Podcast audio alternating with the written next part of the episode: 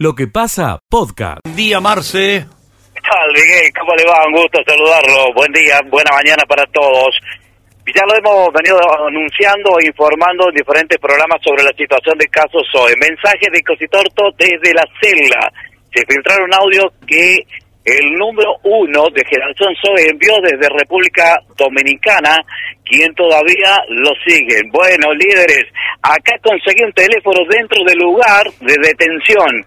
En la celda con 12, ahora cayeron otros 5, así que cada vez somos más, expresó. Pero bueno, mucha paciencia, mucha fe, pude comunicarme ahí y dejar activadas dos cosas que son muy importantes para estos días. Dijo el referente de la organización detenido el lunes pasado. Mientras esto sucede, se presentaron 60 denuncias más en Corrientes. Se trata de vecinos de la localidad de Goya y hay tres personas detenidas allí con prisión preventiva. Esto es lo que está ocurriendo en estas horas. Volvemos en cualquier momento con otro tipo de noticias. Aquí en Villa María, tema de gasoil, hay aumento, Miguel. Hasta luego. Gracias, Marcelo. Hasta luego. Lo que pasa. Escucha lo mejor de lo que pasa. Escucharla, ¿cómo está? Buen día. Buen día, ¿cómo le va Miguel? ¿Qué dice usted? Aquí estábamos trabajando, eh, tratando de ver cómo ordenamos eh, los chicos que tienen que ir a la primaria. Eh, la intención de Elia eh, es ganar tiempo, ganar espacio o eh, reconvenir todo lo que hemos perdido. ¿Cuál es la, cuál es la idea? A ver, Miguel, me parece que eh, vamos a poner un poquito de, de- de claridad a la situación, Bien. más allá, eh, por lo menos en la provincia de Córdoba, más allá de que nosotros celebramos el anuncio que ha hecho el ministro nacional de convocar eh, en general a todas las provincias a dar cumplimiento a una ley que existe ya hace mucho tiempo, eh, que justamente habla de ampliar la jornada eh, presencial en las escuelas de nivel primario. Usted sabe que en, el, en las escuelas del sector estatal, por supuesto las escuelas de gestión privada también lo tienen, pero como parte de su propia programación interna, pero digo, en las escuelas eh, estatales de la provincia de Córdoba del 2010, nosotros ya tenemos la jornada extendida en el segundo ciclo, esto es cuarto, quinto y sexto grado, de manera que los alumnos permanecen seis horas en la escuela primaria. Eh, a en la inauguración del año lectivo, el señor gobernador eh, comunicó eh, públicamente en el día del acto que íbamos a incorporar a partir de este año una hora más, o sea, de cuatro pasamos a cinco en el primer ciclo de la escuela primaria, esto es primero, segundo y tercer grado, atendiendo fundamentalmente no solo al resultado de, de, lo, de los, los efectos, no resultados, los efectos que la pandemia pudiese A medida que se cortó. Bueno, y a ver si ya estaba lindo, estaba explicando bien cómo... O sea que Córdoba ya tiene dispuesto ese, ese ahora más. Según Delia lo acaba de decir, ya estaba dispuesto, ya lo había anunciado el gobernador. Por lo tanto, acá no sería una novedad.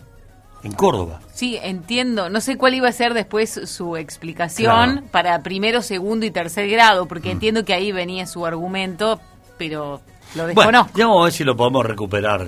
¿Eh? Tranquilo, son las 9 y 49 minutos. Porque la vida sigue. Buenos días, chicos. ¿Me podría ayudar con la dirección de Mirta, la señora del comedor Niños Felices? Tengo varias bolsas con ropa y calzados para donar. Desde ya, muchas gracias. Niños Dale, felices o sí, dale. caritas felices, Caritas Felices, sí. ¿o no? Hay dos. No sé, Miguel. Bueno, que nos diga bien la oyente y teneme paciencia porque no me anda bien el wifi. Bueno, bueno. A ver, Delia, ¿podemos completar, por favor? Se interrumpió cuando estaba relatando usted el, el Sí, anuncio sí. del gobernador. Sí, sí, sí. Eh, digo, el, el gobernador anunció el 2 de marzo justamente que a partir de este año en la provincia íbamos a extender la jornada extendida, en este caso de una hora, para eh, el primero, segundo y tercer grado de la escuela primaria. Y atendiendo a las particularidades de la etapa que hemos vivido eh, como humanidad, hemos focalizado y a partir de mayo vamos a comenzar eh, con 100 escuelas, vamos a ir incorporando de a poco para ir generando las condiciones que hagan posible la instalación de este modo organizativo nuevo, eh, vamos a incorporar en el primero, segundo y tercer grado la enseñanza del inglés, eh, la cultura digital y, por supuesto, un refuerzo al área de oralidad, lectura y escritura y al pensamiento matemático.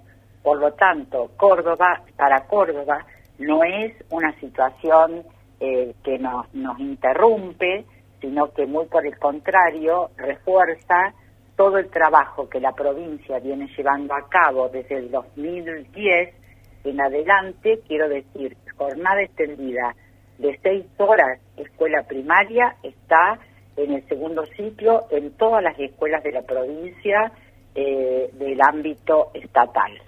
Y vamos a comenzar ahora con la incorporación de una hora en, mayo con 100 escuelas, ya teníamos un 10% del total de las escuelas con eh, jornada extendida completa en aquellas escuelas de contextos vulnerables. Entonces Córdoba tiene una experiencia acumulada muy importante, la trabajada también eh, con los propios gremios docentes, el pago correspondiente, todas las preocupaciones que escuchamos por allí en provincias que tienen que iniciar, sabiendo que por supuesto hay un desafío de tipo organizacional referido a los espacios y a los tiempos de, los docentes también, pero como hay esa experiencia, entendemos que el alto valor de darle más oportunidades a nuestros estudiantes enriquece la propuesta educativa y bueno, destacamos, digo, destacamos que Córdoba en eso ha podido cumplir también con lo que es un mandato de ley.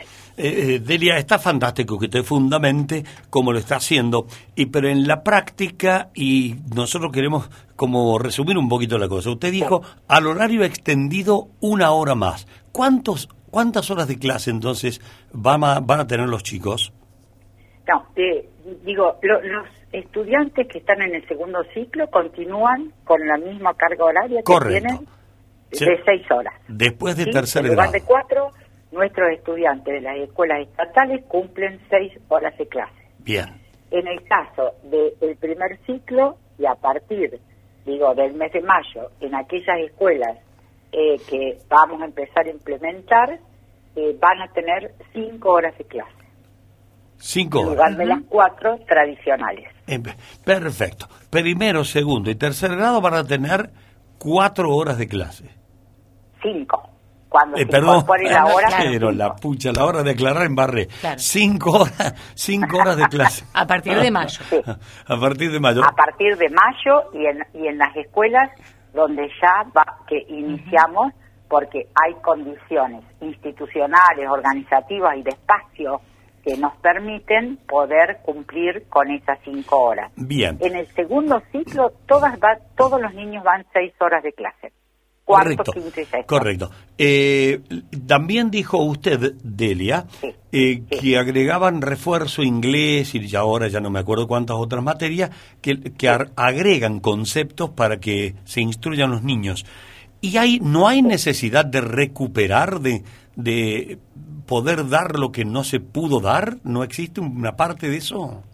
Bueno, lo que pasa, a ver, eh, Miguel, lo que pasa es que justamente eh, desde el comienzo, y en eso hay toda una indicación que hemos dado a fines de febrero, cuando se reincorporaban los docentes a la institución educativa, que los docentes debían eh, tomar el registro que eh, en el esfuerzo, digo, destacable que han hecho todas las escuelas y todos nuestros docentes y directivos de las escuelas, tienen un registro de cuáles son los aprendizajes logrados y pendientes de nuestros estudiantes en este tiempo complejo de la pandemia. Por lo tanto, la vuelta a la presencialidad indica retomar toda esa información y comenzar con una propuesta que pueda contemplar los diferentes y desiguales recorridos que han tenido nuestros estudiantes. Claro. O sea que no es de ahora, desde el comienzo la escuela debe estar poniendo el eje en que eh, las aulas son muy heterogéneas en este momento, lo son siempre, pero particularmente después de la experiencia vivida, tenemos estudiantes que han tenido distintas posibilidades de acceso al, al conocimiento y el docente deberá ir fortaleciendo a aquellos que tienen aprendizajes pendientes, dándole oportunidades para que los recupere y trabajar con aquellos que eh, pudieron avanzar. Está claro, ahí, ahí se hace el balance. Y, y, no puedo dejar de lado... Sí, perdóneme, perdóneme. Sí, además, Miguel, hemos puesto, hemos lanzado que los programas, hay tres programas priorizados por el Ministerio sobre los cuales deben focalizar todas nuestras escuelas, nivel inicial, primario y secundario. Son el programa de oralidad, lectura y escritura, pensamiento matemático y cultura digital. Mm. Tres aspectos que son centrales alrededor de los cuales las escuelas tienen que organizar todo su plan institucional. Por lo tanto, no es nada nuevo que le estamos presentando a las escuelas, atendiendo que lo que tenemos que poner particularmente el eje son las alfabetizaciones básicas que las escuelas deben lograr que los alumnos desplieguen en términos de capacidades para poder abordar los otros espacios curriculares. No quiero dejar afuera el oyente varios que preguntan por las escuelas privadas o de gestión privada, que sería, eh, que usted ha dicho referencia recién al comienzo nomás. ¿Esto vale por ahora para las escuelas de gestión privada? Eh, las escuelas privadas tienen históricamente eh, en el nivel primario el horario tienen propuestas, tienen propuestas en la lógica de ampliación del tiempo escolar en general la gran mayoría tienen esas propuestas de presentarle lo que llamamos jornada extendida con otros eh, bueno otras propuestas otros contenidos que tendrán que bueno adecuarlos o presentarlos atento a las características de los recorridos de sus estudiantes bueno, Delia, le agradecemos muchísimo, ¿eh? Muy atenta como siempre, la dejamos seguir trabajando porque ese despacho debe estar así, no sé si de papel o de computadora. Yo a esta altura no sé. Así es. Bueno, gracias. Las dos cosas a la vez, Miguel. Bueno, gracias, Delia, le mando un cariño grande. adiós. Igualmente. Adiós. Lo que pasa de 9 a 13. Escucha lo mejor de lo que pasa. Bueno, exactamente, tal cual como tú lo acabas de, decir, una situación muy complicada para un trabajador rural. Esto ocurrió en la zona de Pampayasta, en la zona norte de Pampayasta, un trabajador eh, que vivía en pésimas condiciones y comía las obras del patrón. ¿Escuchó bien? las obras del patrón. Mm. Lo que sobraba se lo daba al trabajador, al peón. Vamos a escuchar la palabra de Ramón Contreras, delegado local de Huatre, se expresaba de esta manera hace un ratito. Es un desastre el tema, la condición del, trabajador, para agregarle más todavía a, todo el desastre ese. El trabajador está ahí como cuidador, pero este hombre, dicho por la familia de él, las hijas y, el hombre no percibe un peso.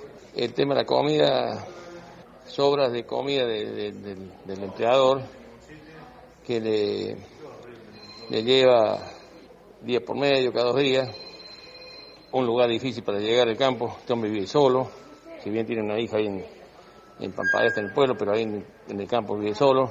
Encontramos una situación difícil, difícil, difícil. Difícil para llegar también al campo, pero difícil la situación de este hombre. Hoy a las 11 tenemos audiencia, que vamos a ver que si se presenta el empleador y bueno, y de ahí vemos qué pasa. Bueno, la audiencia se está realizando en el Ministerio de Trabajo, en el Centro Cívico. Son tres audiencias que está realizando la gente que está llevando a cabo el Ministerio con la gente de Uatre a esta hora de la mañana, Miguel. Gracias por la actualización de esa info que es dolorosa. Gracias, Marce.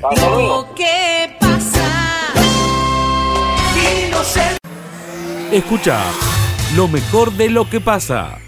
Rural Villa María, su mirada local. ¿Cómo está, Canco? Buen día. Buenos días, ¿cómo te va, Borsato? Bien, bien. A ver, Bien. ¿qué, qué mirada si tiene? Si, si sentís teros y, y animales, porque estoy en un campo en este momento supervisando un trabajo. Este, bien, ¿qué es lo que está pasando? Lo que está pasando es que la mayoría de estaciones de servicio no venden gasoil. A nuestra zona la azotó una helada que no es habitual en marzo, Mm. de hasta 2 y 3 grados bajo cero, y eso hizo que se pierdan muchos maíces. Hay sojas que estaban eh, todavía en vía de maduración, se pierden, y las otras se han madurado de golpe, por lo cual van a necesitar que sean cosechadas inmediatamente. Pero ¿qué ocurre? Cuando vas a las estaciones de servicio, el gasoil no existe. Mm. Y estaba este, leyendo, informándome, que en todo el sur de la provincia los camiones están- y piden por el gasoil entre 190 y 200 pesos. Sí, señor. Entonces, eh, la situación es bastante tirante en qué va a terminar esto. Y si no hay cosecha, el que, el que tira para adelante siempre es el campo. Y la por el campo, el 11. Si no tenemos cosecha, no tenemos producción, sabemos a qué camino vamos. Bueno, y, este es el diagnóstico que tenés vos, eh, Canco, que es un diagnóstico muy preciso. Estás trabajando en el campo, se escuchan ahí los gritos. Más que tero estamos escuchando gente que está laburando y pasan- Sí, pasándose órdenes. Eh, así que eh, la helada pegó fuerte también. Este es un dato que muchos eh, no, no lo ponemos de relieve. Ha pegado duro la helada.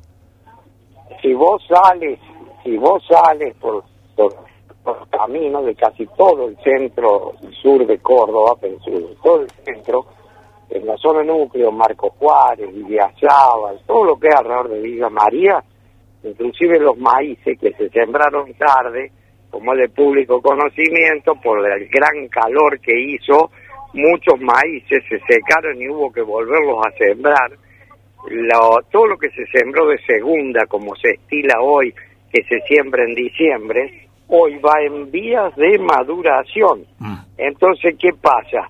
Al ir en vías de maduración y esta helada los agarra en esa etapa, se puede imaginar lo que está pasando. Se va a perder, por supuesto, casi toda la cosecha tardía. Y lo poco que hay, si no lleva a haber gasoil, como está pasando, bueno, no sé, eh, no es muy muy alentador el Está panorama. Eh, Juan José, el IPF ha mm, mandado el mensaje, por lo menos, de que garantiza que combustible eh, no va a faltar. ¿Se nota eso ya pero hoy? está faltando, Está ese faltando. es el problema. Dicen, Mm. no va a faltar.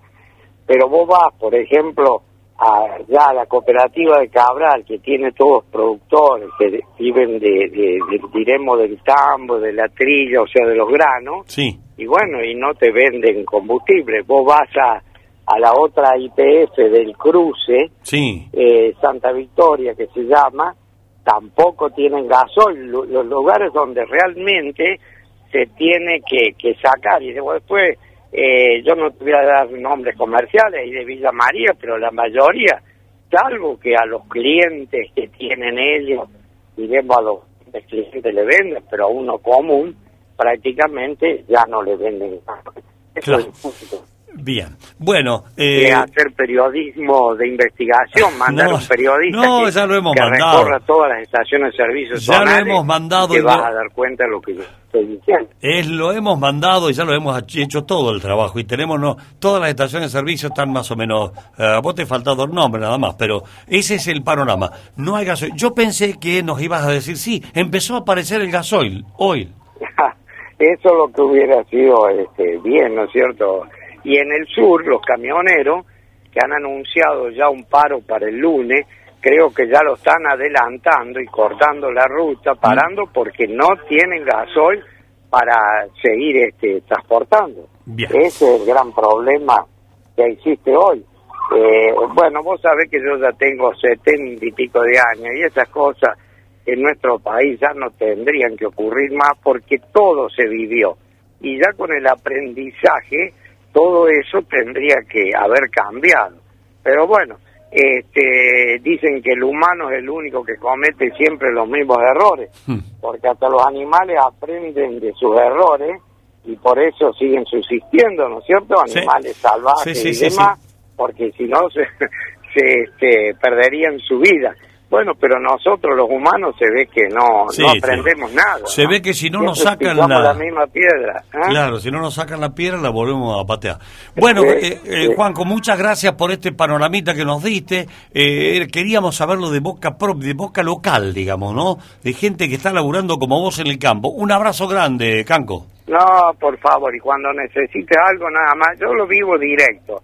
A mí yo leo mucho, uno vive este, continuamente informándose, pero a su vez este, uno lo ve en los campos zonales y no te lo pueden contar porque uno lo está viviendo en forma directa. Bien. Entonces, eso que te pueden vender otra película, no, conmigo no, no porque yo sea el, el superhombre, no, porque lo estoy viviendo todos los días. Bien, ¿Ah? gracias, gracias, Canco. Un abrazo. Gracias, muy amable, buenos días y muy bueno tu programa. Bueno, gracias, chao, chao, Canco, hasta luego.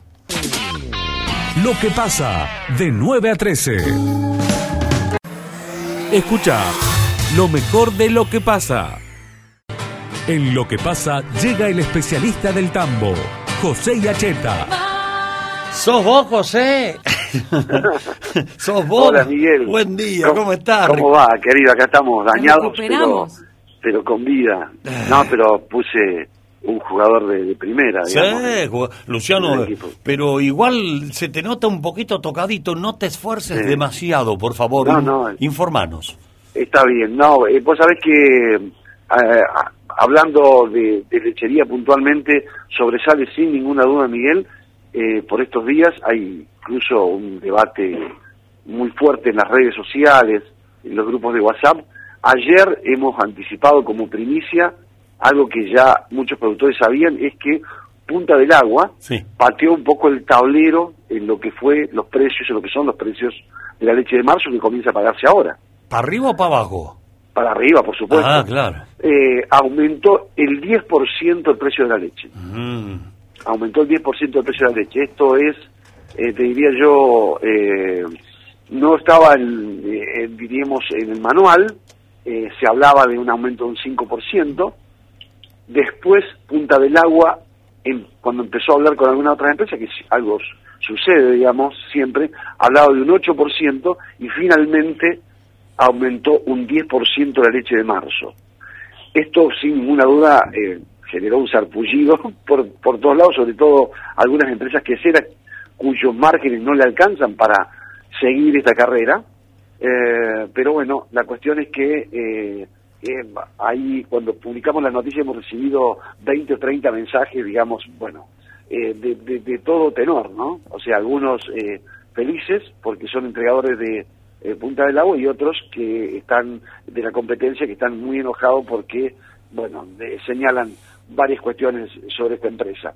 La cuestión es que eh, es importante decir eh, estamos en plena eh, ascenso del precio de la leche, estacionalmente es así, y ahora esto tiene un plus. Vos sabés que hasta Semana Santa la leche aumenta. Y después entra a estabilizarse, como se Ujú. estabilizan los precios de los quesos, y las cosas, digamos, eh, van por un carril de mayor normalidad, o sea, meseta. Pero la cuestión acá es que eh, el 10% nadie lo esperaba. Entonces, el nuevo precio para los remitentes de, de Punta del Agua va a estar eh, en los 42 pesos por litro. Este sería un poco el nuevo Ah. precio de el, que se acerca, pero todavía le falta a esos 50 pesos del kilo de soja, ¿no? Que siempre nosotros lo marcamos Sí, sí. como algo muy importante, o a los eh, 30 o a los 60 Del maíz. de los 2 kilos de maíz. Sí. ¿no? Todavía falta un rato. Claro, estamos, sí, las hojas hay que redondear en 50 más o menos, ya ha bajado un poco, pero ya está subiendo. No. Che, José, pero así que, bueno, es una estra- esto responde, supongo, a una estrategia comercial de la empresa Punta del Agua. Sí, sí, está en plena competencia por la leche. Te cuento que Sancor anunció que va a pagar marzo 39.5, tiene plazos un poquito alargados en la compañía con base en Sunchales. Y Saputo, para leche del oeste de Buenos Aires, a 500 kilómetros de su planta, va a pagar un 7% por encima de marzo contra febrero. Claro, así que, bueno, eh, todos están en subida, por así decirlo, pero en este caso la subida fue mm, mucho más importante y no, no, no prevista. Sí, y puede haber, José, te pregunto, eh, ¿puede haber corrimientos de tamberos hacia Punta del Agua por ese precio? Eh, Digamos, Bueno, eh, es parte de la estrategia que tienen, eh, que tiene la familia Cagliar, digamos. Mm. Muy poca publicidad, digamos, por así en general, pero su fuerte es el vínculo con, con los productores. Eh, en este caso sabemos perfectamente de que en el norte de Córdoba, la zona de la laguna más chiquita, hay una tensión muy fuerte con algunas otras empresas, capturando sobre todo leche de tambos asociados en cooperativas. Posiblemente allí haya, Ah, ah. con este nuevo precio, haya este, eh, logrado captar leche Claro, del agua, claro. que como toda planta láctea tiene una determinada cantidad de litros que la hacen más o menos viable. eh, Estamos de acuerdo con eso, ¿no? Sí, sí. Es decir, eh, se necesita un abastecimiento. Ah, tiene que haber volumen, volumen. Exactamente, entonces por, por ahí es, por eso eh, cuando necesitan llenar las plantas de leche, por ahí eh, aparece lo que se llama leche spot, que es la leche de corto plazo, que la leche que se paga de contado, que hay empresas dispuestas a comprar, voy a decir una tontera, 50 pesos el litro, pero lo que más le conviene es hacerlo a los efectos de que la planta cuando se usa esté a su capacidad máxima. Bueno, o sea que el título sería, eh, permitime decir, eh, Punta del Agua pateó el tablero. Así es, así Sí, es. pateó el tablero. Bueno, 10, aumentó un 10%. Eh, gran noticia, José, ¿eh? Bueno, mu- muchas gracias, un abrazo grande. Que tengas buen día. ustedes. Adiós, estar adiós. un poquito mejor mañana. Sí, sí, ya va mejorando. Ya que te, se te calentó un poquito mientras avanzabas. Gracias, abrazo, José. Un abrazo, querido Miguel. Lo que pasa de 9 a 13. Escucha lo mejor de lo que pasa. Coach, nosotros cuando hacemos publicidad, ¿estamos coacheando o no? No sé. Cuando estamos eh, leyendo los textos y con énfasis, y demás, ¿coacheamos o no? No sé, Miguel, le Mira, preguntemos. Vamos a, preguntar. Vamos a hablar con Natalia Acosta, que es coach. Sí. Hoy en el día del coach. ¿Cómo está Natalia? Un gustazo saludarte. Buen día. Hola, buen día Miguel, muchas gracias. Un saludo a toda la audiencia que te está escuchando. Felicitaciones y felicidades, ¿no? Transmitíselo a, a María Fernanda, que sabemos que anda media complicada y no puede coachar porque si no tiene la, la voz en condiciones. Sí, así es, así es. Así que le mandamos un fuerte saludo a María Fernanda. Eh, te- volvemos a, a esta cuestión que planteamos antes de darte aire. Natalia, cuando nosotros, vos nos debe haber estado escuchando recién, cuando vendemos, ¿estamos coacheando o no? Mira, eh, cuando estás vendiendo, estás vendiendo. Ah. Porque el coaching en realidad va por otro lado. Ajá. Eh, ¿Por dónde va el coaching? El coach lo que ac- hace es acompañar a las personas a que puedan lograr resultados, ¿sí? Ah, es un en- entrenador en el cual lo que él facilita es conversaciones en donde las personas pueden tener conversaciones de posibilidad para poder lograr resultados. Claro, casi que lo nuestro, lo nuestro termina siendo una imposición comparado con eso. Está O una persuasión. claro, persuadimos, está bien. Bueno, así que ese es el, el rol del coach. Eh, un facilitador para que el diálogo sea más fluido y fructífero y para que los resultados sean efectivos. Exactamente, y que pueda tener conversaciones tanto para con las personas y para consigo mismo, por conversaciones de posibilidad. Seguramente te debe pasar a vos o conocerás a personas que pas les pasa que están en estas conversaciones del no puedo, no, no voy a llegar, no me van a elegir, no voy a poder. Entonces, es abrir nuevas conversaciones para esa persona para que pueda tener otros resultados, tanto a nivel laboral como a nivel personal, ¿no? Sí, sí. Eh, algo muy maravilloso que siempre ocurre es que a nivel, cuando trabajamos en las organizaciones con FER, siempre cuando estamos enfocándonos en el tema profesional, siempre termina repercutiendo en la vida personal, porque no dejamos de ser eh, una persona diferente tanto en la vida laboral como personal, ¿no? Nati, déjame preguntarte, porque siempre la pregunta de cajón es qué diferencia hay entre el coach y el psicólogo y si existen eh, diferentes tipos de coacheos. Sí, bueno, mira, la gran diferencia que hay entre el psicólogo y el coach es que el psicólogo lo que hace es atender personas sí que tengan trasto algún trastorno, alguna patología, digamos, atiende, va más, más hacia el pasado, ¿no? El coach lo que hace es diseño de futuro y trabaja con toda la parte, voy a ponerlo entre comillas, con toda la parte sana, con toda la parte de posibilidad que tiene esa persona. ¿sí? Entonces, hacemos diseño de futuro. No nos metemos para atrás, obviamente nos metemos para atrás, indagamos preguntando sobre su historia, pero no nos metemos en, en temas que tengan que ver con, con, con cosas que vengan desde niños y demás, ¿sí? Entonces el coach lo que hace es diseño de futuro, trabaja con la posibilidad y las fortalezas que tiene esa persona y vuelvo a recalcarte esto, ¿no? Con tu parte sana, pongo entre comillas. Sí. ¿Y hay distintos tipos eh, de coaching o de coacheos? Eh... Sí, hay distintos tipos de coaching y está el que, como las especialidades, por ejemplo, que tiene un abogado, como tiene un médico, ¿sí? digamos, vos tenés el coach que hace coaching de vida, el coach ejecutivo, el coaching político, hay diferentes corrientes también en lo que tiene que ver el coaching, hay coaching que trabajan con programación neurolingüística, coaching sistémico, coaching ontológico, creo que hacemos con FER, pero hace otra corriente que tiene que ver con la ontocorporalidad, por ejemplo. Em, hay diferentes ramas, hay para que cada persona pueda elegir el coaching que más le, le, cabe, ¿no? Más necesita o más le hace sentido. Bueno, ¿y qué demanda están teniendo? Porque el coach, o el co eh, hace, qué sé yo, unos 5, 10 años atrás, era algo como medio extraño. ¿O me equivoco? Era algo medio extraño, pero no tanto, porque en realidad ya hace varios años, de hecho, eh, la Asociación Argentina de Coaches Ontológicos Profesionales está desde el 2000, desde el 2000 y el coaching ya viene desde antes, ¿sí? Nada más que empieza a tener difusión, es verdad, a fuerte hace 5 o 6 años. Y la demanda es mucha, digamos. Hoy yo te diría que todos necesitamos un coach, ¿no? Esa persona que nos va orientando y nos va acompañando a que podamos lograr eso que queremos. Tanto en la vida personal como en la vida eh, profesional y en las empresas. Se está usando un montón. Yo te diría que gran parte de las empresas todas tienen un coach y hoy muchas personas también están como recurriendo a esto de necesito un coach para. Claro. Claro. Eh, bueno, Natalia, gracias por ayudarnos a entender bien a nosotros y a toda la gente que está escuchando el rol del coach y felicitarlas en este día. A el, el micro de Farmacia Moderna, cuyo contenido lo coachea, ¿está bien así? Lo coachea María Fernanda Gili en, la verdad que tiene un alto impacto. Y, y sí, porque los oyentes nos, nos hacen el feedback, el, el ida y vuelta, eh, nos buscan eso y, se sienten muy contenidos por el mensaje que envía María Fernanda. Natalia, eh, muchas gracias por atendernos y explicarnos la vida del coach. No, muchas gracias a ustedes. Muchísimas gracias y un saludo a la audiencia. Adiós, felicidades. Gracias, hasta luego. Lo que pasa de 9 a 13.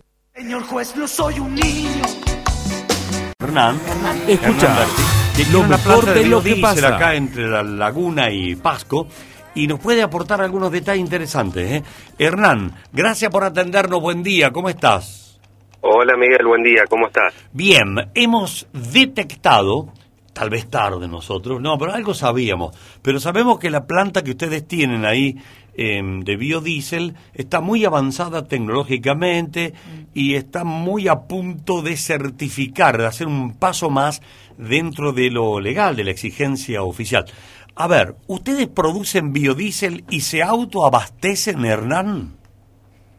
Sí, nosotros hace cinco años que tenemos en funcionamiento la planta eh, y nos autoabastecemos usándolo en forma B100, o sea que no lo mezclamos con gasoil, sino que lo usamos al 100% en todas los, las herramientas del, del, del campo, ¿no? A ver, ¿en qué- Camiones, a ver, a ver, a ver. cosechadores. ¿A qué, qué, qué vehículos, qué, qué herramientas?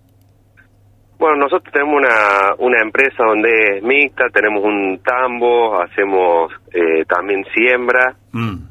eh, una planta donde acopiamos, eh, extrusamos soja, producimos speller y aceite. Todos Con esos aceite, Sí, está bien. Pero todos esos motores, yo lo que voy, quiero, quiero que la gente escuche qué motores están usando, usando todo biodiesel sin que sea gasoil. Eso es lo que busco. bueno, hay, hay varias, hay varias eh, eh, motores en, en la planta, eh, en todo el establecimiento, hay dos cosechadoras, camiones, ujú. hay eh, nueve tractores eh, y todo eso se eh, funciona funciona con bio. Con biodiesel. Eh, Sí. Bueno, en el en el auto en el auto de uso propio mi señora eh, eh, trabaja en la universidad de Villa María viaja todos los días y el auto también También. también también lo usamos con con con B100, ¿no? O sea que está más que requete probado que meterle todo biodiesel al tanque eh, rinde igual, anda igual que con el gasoil. Sí, eh, hay una cuestión de calidad, ¿no? Que el bio que hay que usar es un bio que reúna los, las características de calidad que tiene que tener para no tener para que el motor no tenga problemas. Si el, el bio cumple con los estándares de calidad que tiene que, que tener, no hay ningún problema, rinde igual que, que usando gasoil. Y la planta de ustedes, Hernán, está a punto de certificar el 100, ¿no?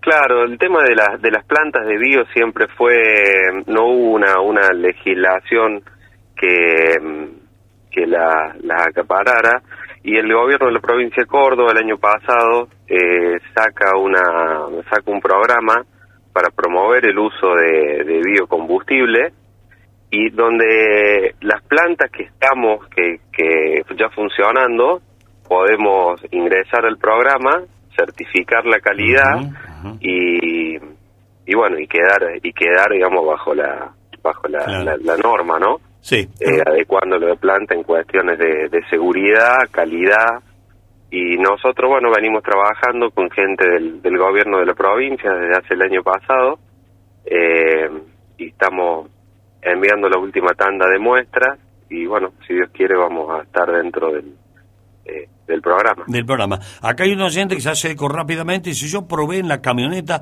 y se me tapan los filtros.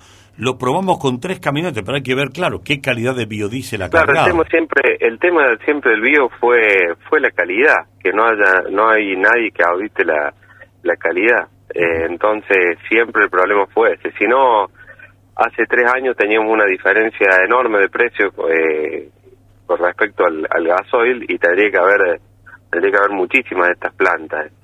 Y sin embargo no hay porque todo el mundo siempre dice el bio no funciona, pero bueno, hay que ver qué, qué bio, qué, Claro. qué calidad de bio el que no funciona, ¿no? Sí, además hay una disputa de intereses entre los hidrocarburos y la generación de biodiesel, etanol, ya sabemos cómo es el asunto, ¿no? Sí, sí, sí, Eh, Así que, pero lo bueno sería que pudiésemos alimentar todos los motores con calidad biodiesel o bioetanol. Estaría bueno que se fuese así.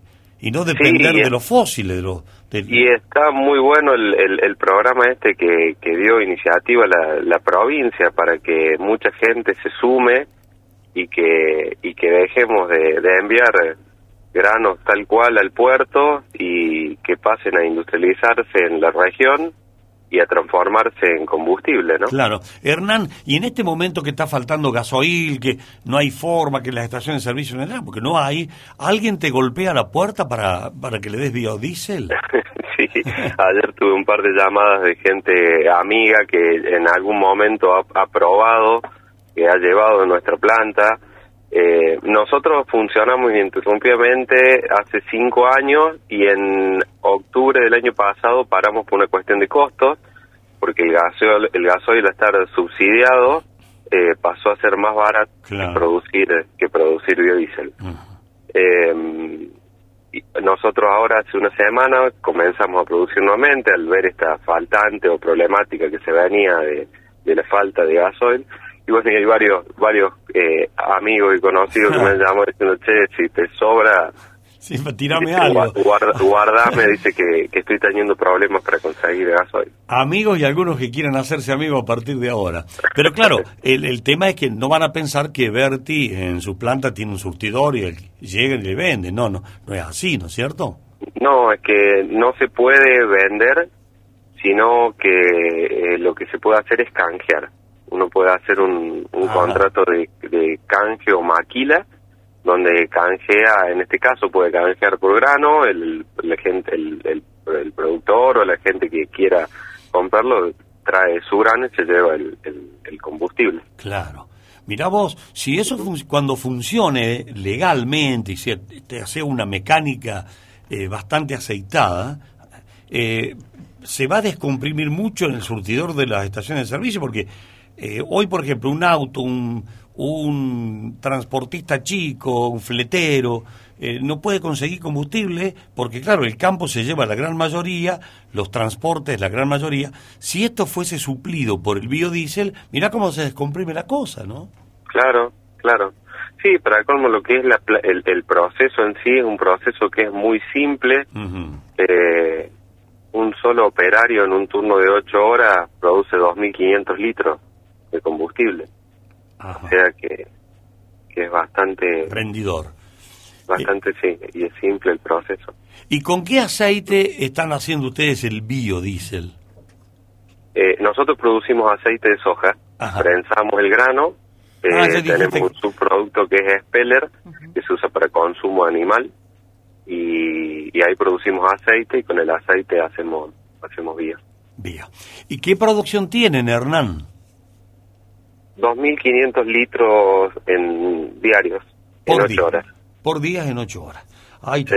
Bueno, es cuestión de multiplicar por 30 días, no salvo que descansen el sábado y domingo, no sé. Sí, sí, sí. O sea que hay que 2.500 por 24 días más o menos. Claro, depende de lo- lo- los días que uno quiere trabajar. En el campo tenemos, el consumo es, es estacional, no es, Claro. no es eh, parejo todo el año como por ahí un transporte.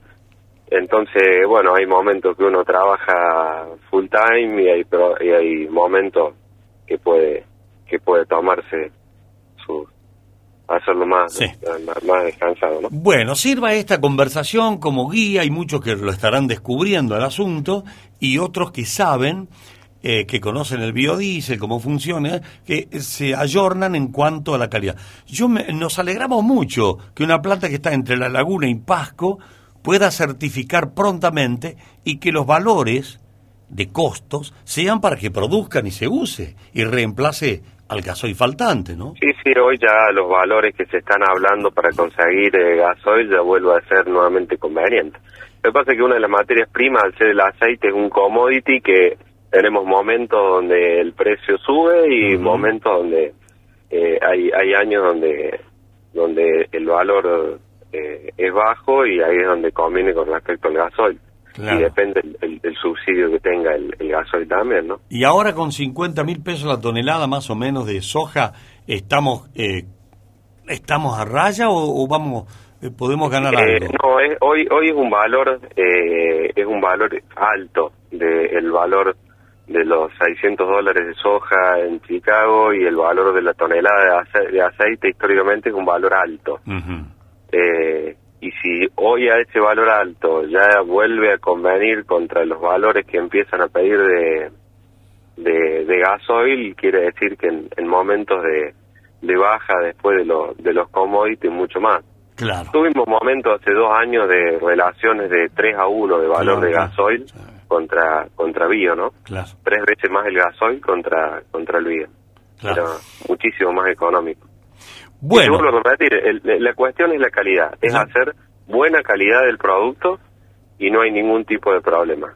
De filtros, de motor, tenemos motores con muchas horas en, las- en las cosechadoras hechas con, con bio, muchos kilómetros en los camiones, motores electrónicos, todos los que están y, y no hay problema.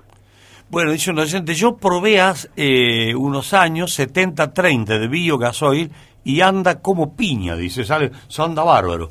Bueno, más... Sí, no hay problema en, los, en, lo- en las mezclas tampoco, ni, ni usar y discontinuar, no, no, no, no hay problema. Bueno, Hernán- lo que hay que hacer hincapié es en la calidad. Calidad. Hernán, muchas gracias y eh, espero que seamos eh, noticias, no seamos nosotros, que transmitamos la noticia nosotros cuando tenga la certificación B100.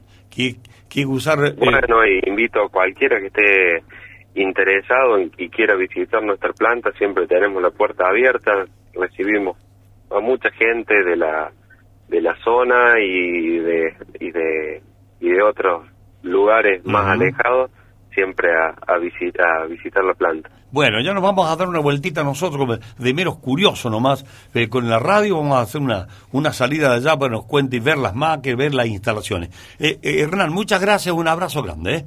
Bueno, gracias Miguel. Adiós. Lo que pasa de 9 a 13. Escucha lo mejor de lo que pasa. en 2023. Hoy vamos a hablar de el Chivo Rossi. Recién lo decías, ministro de Defensa, eh, ex diputado nacional, amplia trayectoria en el peronismo, candidato a gobernador de Santa Fe también. Está en un momento en el cual me parece que se ha decidido para Alberto Fernández. Ajá. Trabajar para Alberto O Fernández. sea que yo lo, lo tenía como un soldado de Cristina. Claro, pero ¿qué pasó en Santa Fe el año pasado, en la elección Ah, legislativa? Tenés razón. Cristina lo desconoció, apoyó al senador Lewandowski y perdió en esa interna y por ende se quedó afuera de la discusión. Y ¿Qué- tiene sangre en el ojo. Claro, y tiene un poco la sangre en el ojo el Chivo Rossi y está siendo uno de los armadores claves en esta etapa de Alberto Fernández pensando en 2023. El próximo fin de semana en Rosario habrá un importante encuentro de dirigentes del Frente de Todos más cercanos a Alberto Fernández. Algunos funcionarios, como Matías Culfas, Gabriel Catopodi, Cecilia Todesca, Daniel Filmus, por ejemplo, y algunos del mundo de la in- intelectualidad, como Eduardo Josami, Edgardo Moca, Ricardo Foster, Marita Perceval.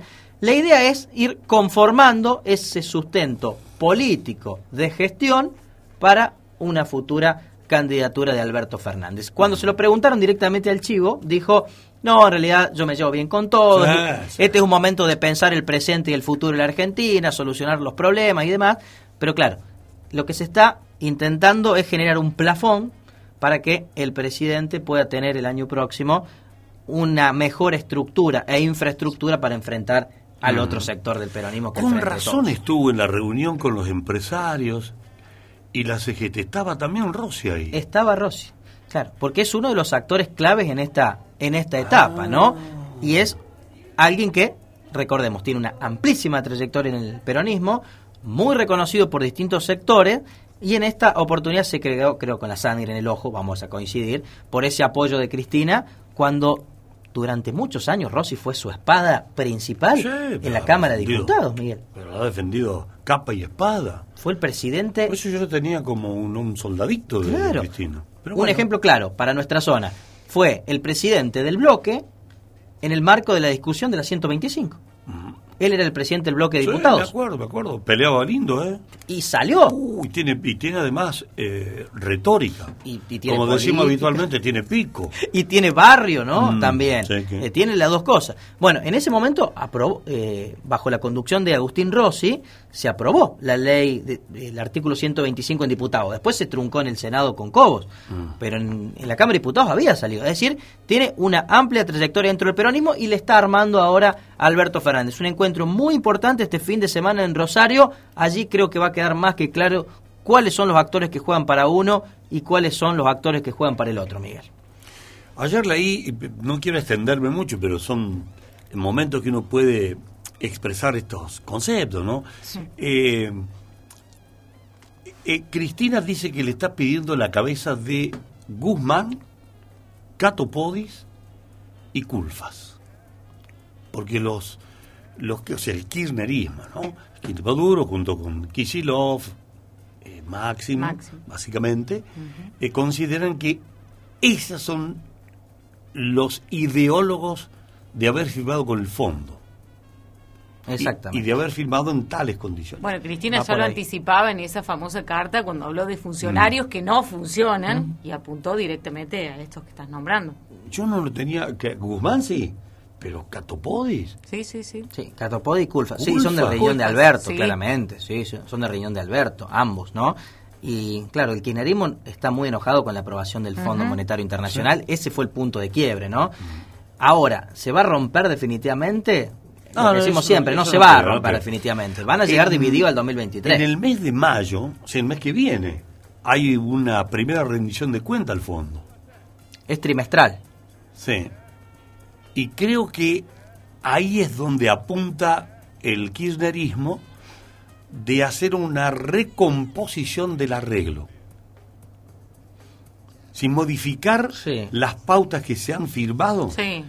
eh, cuando venga el fondo a hacer la revisión, presentarle la propuesta de modificar aquello por las circunstancias que son muy difíciles, porque... Pero el- el- Pero ya fue aprobado por el Congreso. Claro. Claro, tiene el aval del Congreso, ese acuerdo ya. Está bien, pero por ahí se puede modificar.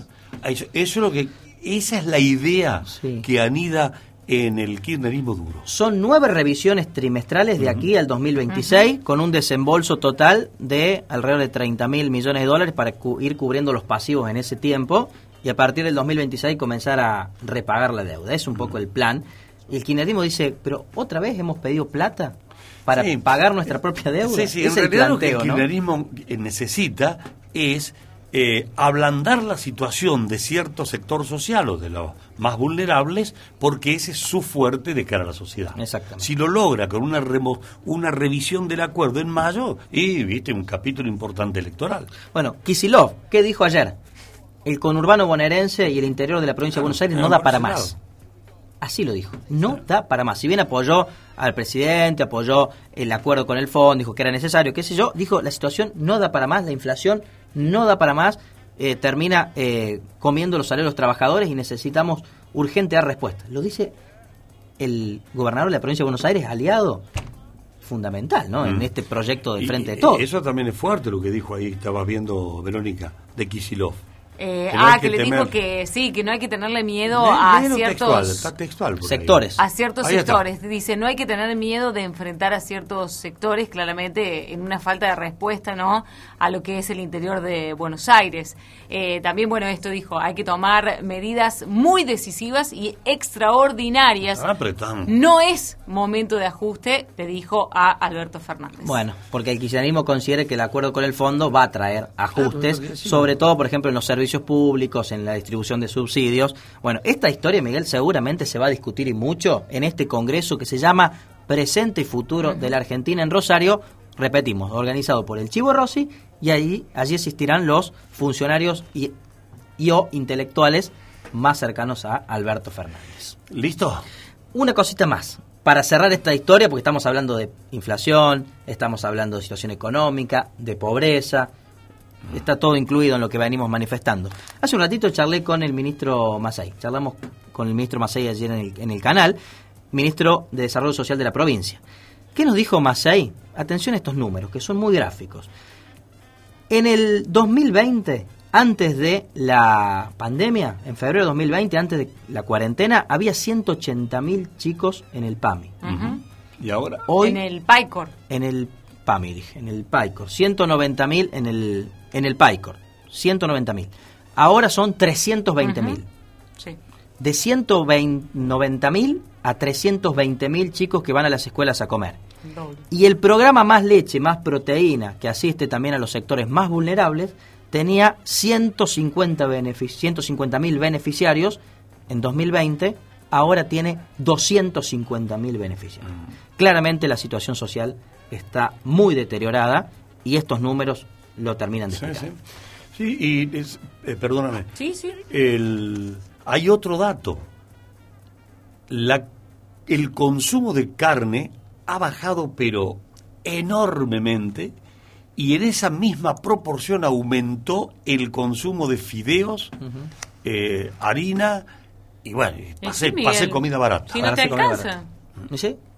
O sea, No es llega. clarita la cuenta. No. llegas a comprar y vas suministrando, vas reemplazando con lo que se puede. ¿Y ahora Moyano? Bueno, hablando de lineamientos políticos, habló Pablo Moyano, secretario adjunto de Camioneros. ¿Qué dijo? No falta gasoil, especulan. Son parte de un ataque sistemático contra el gobierno nacional y así también se va perfilando Pablo Moyano. Bueno, listo, Martín. Nos vemos en ¿podemos la jornada de mañana. Sí, señor. nos La mañana. columna de Martina Nani.